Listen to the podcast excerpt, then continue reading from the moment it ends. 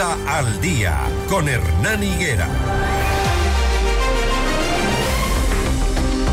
Medida dolorosa pero necesaria, ha dicho el presidente Daniel Novoa, quien confirmó que la tarifa del impuesto al valor agregado IVA subirá del 12 al 15% a partir del 1 de abril. Esto se suma a una contribución especial de la banca y las empresas que registraron utilidades. Hay algunos productos que mm, eh, sí van a subir en el, en, el, en el IVA a partir del 1 de abril y que, bueno, el Estado dice que percibirá los ingresos adicionales por el alza del IVA recién en mayo del 2024, pues este tipo de impuestos es de declaración mensual. Saludo a Juan Carlos Díaz Granados, director ejecutivo de la Cámara de Comercio de Guayaquil. El incremento del IVA y los nuevos impuestos, ¿cuáles son los impactos para el sector privado? Juan Carlos, buenos días, bienvenido. Si encendemos el micrófono, por favor. Perfecto. Buenos días, Hernán. Muchísimas gracias eh, a usted por la invitación y a toda su audiencia. Eh, sí, bueno, esto se suma, como usted bien decía, a una serie de, impuestos que ya se venían aprobando. Eh, dentro de este nuevo proyecto de ley que se formó irregularmente en la Asamblea, también hubo un incremento del impuesto de salida de divisas. se pagará una contribución durante dos años al equivalente al 3.25% de las utilidades de las empresas que no sean MIPIMES y, y, los bancos y cooperativas en una que va desde el 5 al 25% de sus utilidades, restando 1.800 millones de dólares de crédito a, empresas y a personas. Eh, y esto se suma también a eh, otras normativas que ya se venían aprobando desde noviembre, eh, por ejemplo, en la ley de eficiencia económica y generación de empleo, las autorretenciones a los grandes contribuyentes, también em, la inclusión del flete como base tributaria en el cobro de aranceles y 1% de matrícula, el 1% de la, que se cobrará en la matrícula de los vehículos particulares de combustión interna. Así es que eh, con esa recaudación más lo del IVA, es decir, solamente con lo último que mencioné ya iban 2.500 millones de, dólares de recaudación, más el tema del IVA. Entonces, sí, sí es importante destacar todo esto de aquí porque ha sido una serie de, impuestos que se han generado desde noviembre, nuevos, eh, y que eso tendrá eh, necesariamente un impacto en la economía porque los impuestos van a encarecer eh, los costos de la cadena, productiva y por ende el precio final al consumidor. Ahora, em, con estas medidas, con estas disposiciones que se, que se, que se van a ejecutar a, a partir del 1 de abril, yo pregunto, ¿es, em, ¿es coherente el discurso del presidente de la República que dice que sí es costoso, pero que es necesario, pero que al mismo tiempo hay que generar empleo, que las empresas están contratando a, jóvenes para mm, eh, hacerse beneficiarios de estas reducciones de, impuestos. ¿Eso es real? ¿Eso está pasando? Según el presidente, 50 mil jóvenes han sido ya reclutados en empresas eh, privadas que se acogerían a estos beneficios. Pero ¿es, ¿es real? ¿Es así de real como él lo dice? Sí, hay, hay dos cosas. Eh, la, primera es que las, las los negocios contratan si es que necesitan personal. Eh, no lo contratan porque hay una deducción de impuestos. Eh, y, un poco eh, ese, esa visión de te hago deducción de impuestos si contratas a personas menores es un poco el decir despido al papá para contratar al hijo. Es decir, tenemos que ir a, reformas laborales estructurales como por ejemplo el, el, trabajo por horas. Es decir, que es una modalidad de contrato de trabajo que teníamos en el Ecuador, que la Organización Internacional del Trabajo promueve como una eh, forma de impulsar eh, la empleabilidad de, las de, de, los ciudadanos que no tienen un empleo adecuado en este momento, que son la mayoría, entre paréntesis, porque siete de cada diez ecuatorianos no tienen un empleo ecuatoriano. Esa es una buena, esa sería una muy buena reforma, además que las personas ecuatorianas migran del Ecuador a países desarrollados para buscar trabajo y, y, en que se son contratados en trabajos por horas.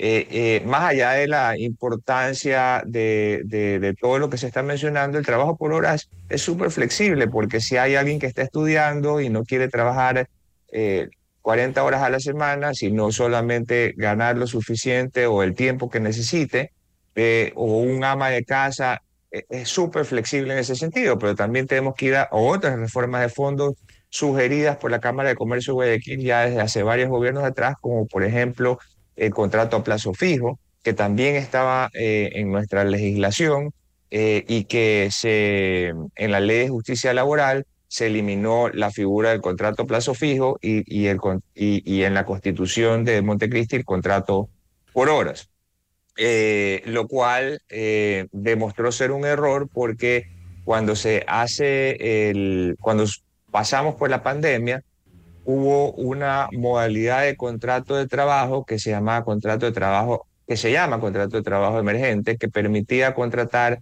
o permite contratar a las personas durante dos años. Esa ha sido la modalidad de trabajo que ha, eh, la que ha sido ha subido eh, más en relación a las demás eh, modalidades de contrato de trabajo. Y así podemos, por ejemplo, trabajar, crear modalidades de contrato de trabajo, de contrato a prueba por 180 días en lugar de 90 días, por proyecto, y así sucesivamente, sin eh, que haya regresión de derechos y sin eliminar otras modalidades de contrato de trabajo que tal vez en su momento fueron importantes, pero que actualmente no es lo que busca el, que está buscando trabajo ni eh, por probablemente quien está contratando.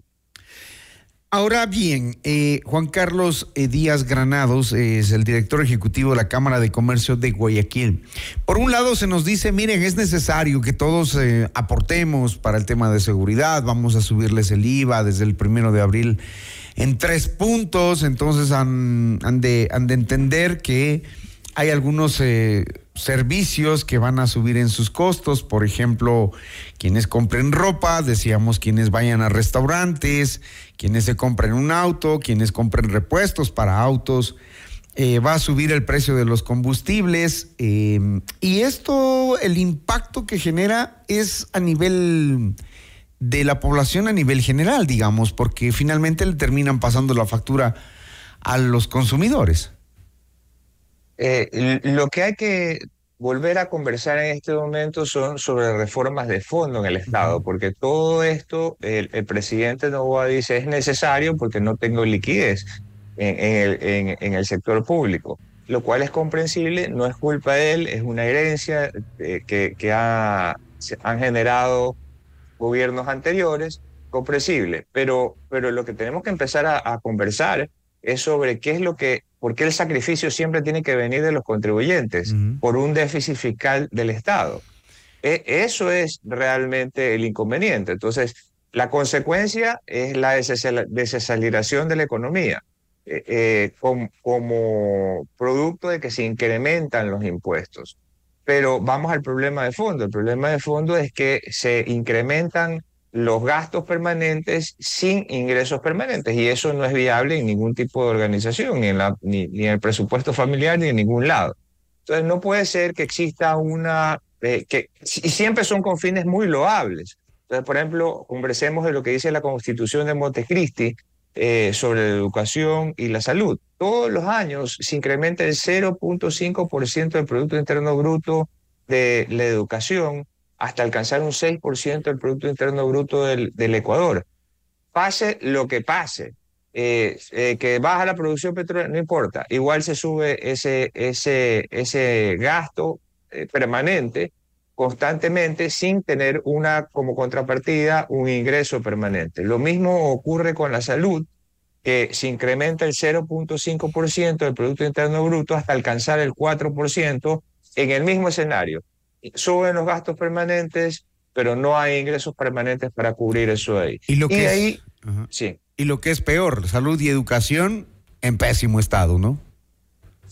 y eso es lo, a eso es lo que es Lo que duele, es lo que indigna. Por otro lado, además tampoco es que tenemos la mejor salud pública, tampoco tenemos la mejor seguridad social, eh, tampoco tenemos seguridad ciudadana. Es decir, se nos sigue subiendo la carga tributaria, pero eh, no hay contraprestación en servicios, pero además lo que es peor es como consecuencia de un déficit fiscal en el cual no se quiere entrar a solucionar. Es decir, el sacrificio siempre viene del lado de los contribuyentes que, que no venimos recibiendo ninguno de esos beneficios eh, eh, y por lo tanto cada persona dentro de lo posible e inmediatamente que tenga el presupuesto va a buscar educación privada para sus hijos, seguros de salud privados para sus hijos, e, etcétera, etcétera, además de pagar simultáneamente al IES y de pagarle simultáneamente eh, todos estos impuestos al Estado que, no, que cada vez nos siguen subiendo. Pero hay una regla en la economía que dice,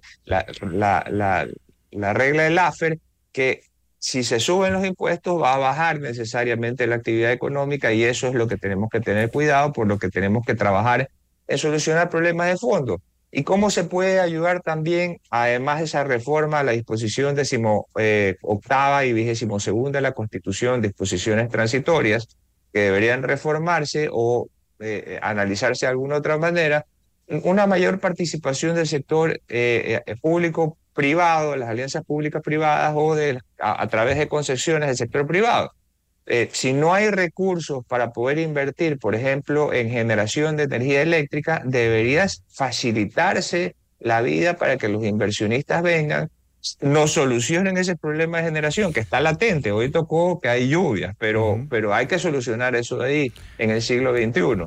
Entonces, eh, eh, un poco vemos que la normativa es muy complicada, que hay que invertir mm, centenas de millones de dólares, pero eh, el Estado dice, no, mira, te renuevo cada cinco años. Entonces nadie lo ve viable como para invertir, para ir después de cinco años con rodilleras, eh, mira, he invertido mil millones de dólares y por favor, ¿tú crees que sería posible que me renueve? eso no funciona. Hay grandes ejemplos en las concesiones, por ejemplo, el aeropuerto de Guayaquil eh, funciona muy bien con las concesiones. Eh, eh, también funcionó muy bien Emelec en Guayaquil en la generación de energía eléctrica. Esa era una empresa americana eh, y mientras el resto del país no tenía o tenía cortes de energía eléctrica, en Guayaquil siempre vivimos con, con energía eléctrica y eso fue un gran beneficio que desarrolló la industria guayaquileña de, de, los años 60, estamos hablando en este Me momento. Quedo, Juan Carlos, porque por, ese simple detalle, ¿no? Me quedo con esta pregunta que usted eh, hace, ¿no? ¿Por qué siempre a los ciudadanos eh, se nos eh, pide tributar para mejorar los problemas que los gobiernos en sus diferentes momentos no han podido resolver. Hoy mismo el presidente Daniel Novoa, en una situación inentendible, acaba de enviar a la Asamblea Nacional el nuevo proyecto de ley orgánica económica urgente para el fortalecimiento de las actividades turísticas en donde prácticamente se les da a los faltones, a los que no han pagado los impuestos a punto, las facilidades de pago, pues. Entonces yo como ciudadano voy a decir a mí también, yo no voy a pagar impuestos, porque sé que al final viene un gobierno que me va a decir, ¿sabe qué? Pague cuando usted quiera y en el tiempo que usted quiera. Entonces, eso no es equitativo, no hay una no hay una cultura tributaria, sino o viene la remisión de los intereses, viene el perdón que ya pasó, o viene esto de paguen como nosotros les vamos a dar las facilidades. Entonces, como al resto de la ciudadanía sí le sacan los impuestos, digamos, cumplidamente, ¿no? Eso, eso no está bien. Es que, eh, a ver, vamos por lo segundo eh, eh, en relación a esto. Lo, segundo es, hay que ampliar la base tributaria. No puede ser que, porque la Cámara de Comercio de Guayaquil, y en mi caso yo recibo las quejas de, de los socios, dicen, es que sabes que nosotros somos formales, eh, pero, pero el, el, Estado impulsa la informalidad. Claro, por con este tipo de acciones, claro. Entonces uno se siente como el tonto de la película de cumplir toda la normativa Al único en todos que los sentidos, laboral, eh, tributaria, etcétera, etcétera. Mientras por el otro lado eh, simplemente no hay combate a la defraudación fiscal ni a la corrupción. entonces eso lo hace dudar constantemente al ciudadano honrado. Por lo tanto, el SRI debe cumplir su misión de cobrarle los impuestos a quienes tenga que cobrarles. y hay sectores en los que simplemente no entran a cobrar por miedo. Eh, entonces todo eso se tiene que. O digámoslo con todas sus letras, que son amigos del gobierno, de los gobiernos, también por eso. Eh, por es decir, nada que signifique una competencia desleal. Eh, los, los entes de control de las superintendencias deben cruzar información con la aduana, con el SRI, y en el siglo XXI es muy extraño que eso no ocurra con la tecnología. Por lo tanto, la misión, claro, lo más fácil, Hernán, es cobrarle a los de siempre. Eh, y subirle los impuestos a los de siempre. siempre. Eh, pero, pero lo más difícil es lo que estamos conversando usted y yo en este momento. Muy bien, Juan Carlos, quiero ah, hasta ahí agradecerle. Eh, gracias por su opinión, por su análisis, el director ejecutivo de la Cámara de Comercio de Guayaquil, Juan Carlos Díaz Granados. Muy gentil, Juan Carlos. Muchas gracias, Hernán, por la invitación y un saludo a todos ustedes y que tengan un gran lunes. Un gran lunes, un buen inicio de semana.